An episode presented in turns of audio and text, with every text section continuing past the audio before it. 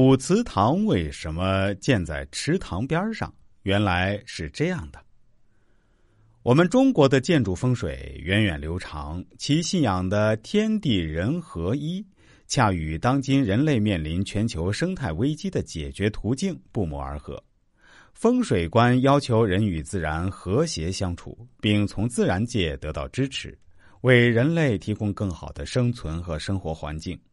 在倡导和谐人居的今天，剖析解读传统建筑风水这一基本的生态思想，对现代城市生态居住区的规划建设具有重要的启发和指导意义。首先，我们来说说传统建筑风水的生态思想。我们主要分为两点来阐述：第一，聊聊关于中国传统建筑风水的基本思路。一般认为，风水概念来源自近代郭璞的《藏经》。藏者成生气也，气成风则散，借水则止。古人聚之使不散，行之使有止，故谓之风水。认为避风聚水就能得到生气。对于生气，《吕氏春秋·季春》云：“生气方盛，阳气发泄。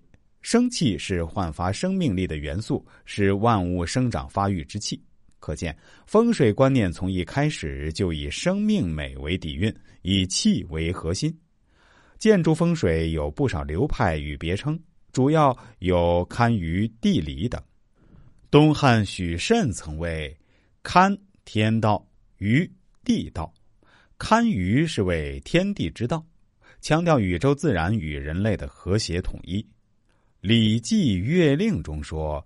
勿变天之道，勿绝地之理，勿乱人之纪。其中蕴含的天时地利人和的思想，体现了古代建筑风水的基本观。第二，再跟大家来聊聊关于风水观念的生态意蕴。